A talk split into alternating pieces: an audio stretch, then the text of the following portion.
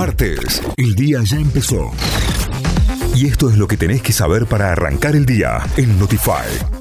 Como siempre abrimos la hora con el mixo de noticias auspiciado por Cordies Mixo. Podés encontrarnos en Avenida O'Higgins 5450 en el Paseo de Compras Las Catalinas. También podés seguirnos en Instagram como cordies.mixo para enterarte de todas las novedades. Vamos a las noticias que llegan desde notify.com.ar. Silvina Batakis descartó una devaluación, prometió equilibrio fiscal y el cumplimiento de las metas del Fondo Monetario. La ministra de Economía Silvina Batakis anunció una serie de medidas cuyo foco fue la disciplina fiscal y la solvencia del Estado. Vamos a garantizar el equilibrio fiscal. Soy una persona que cree mucho en ese equilibrio, dijo al inicio de la conferencia de prensa la ministra. Por su parte, el presidente Fernández ratificó el rumbo y sostuvo que los mercados entiendan que vamos a bajar el déficit presentaron proyectos para tipificar como delito a la figura de violencia digital. La diputada del Frente de Todos, Mónica Macha, junto a la ministra de Mujeres y Diversidad, Elizabeth Gómez, Gómez Alcorta, el espacio de víctimas Ley Olimpia Argentina y la organización Género y TIC,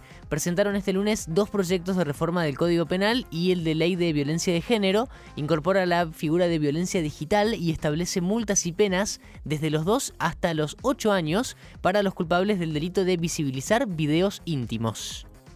Mientras aumentan los casos de COVID, los especialistas no descartan una nueva ola.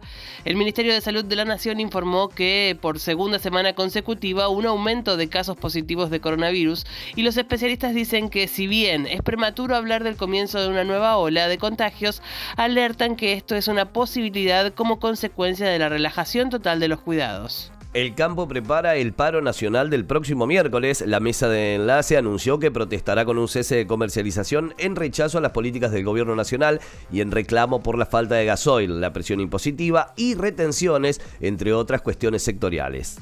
Finalizó la séptima fecha del campeonato. Ayer se disputaron tres partidos para cerrar una nueva fecha del campeonato de Primera División. Defensa y Justicia derrotó 3 a 2 a Aldo Civi. Colón le ganó 2 a 1 a Vélez y Argentinos derrotó como local a Tigre por 2 a 1. Por su parte, en el cierre de la fecha 24 de la Primera Nacional, San Martín goleó 4 a 0 a Santa Marina y sigue a 8 puntos de Belgrano, que es el único líder. Notify, las distintas miradas de la actualidad para que saques tus propias conclusiones. De 6 a 9, Notify, plataforma de noticias.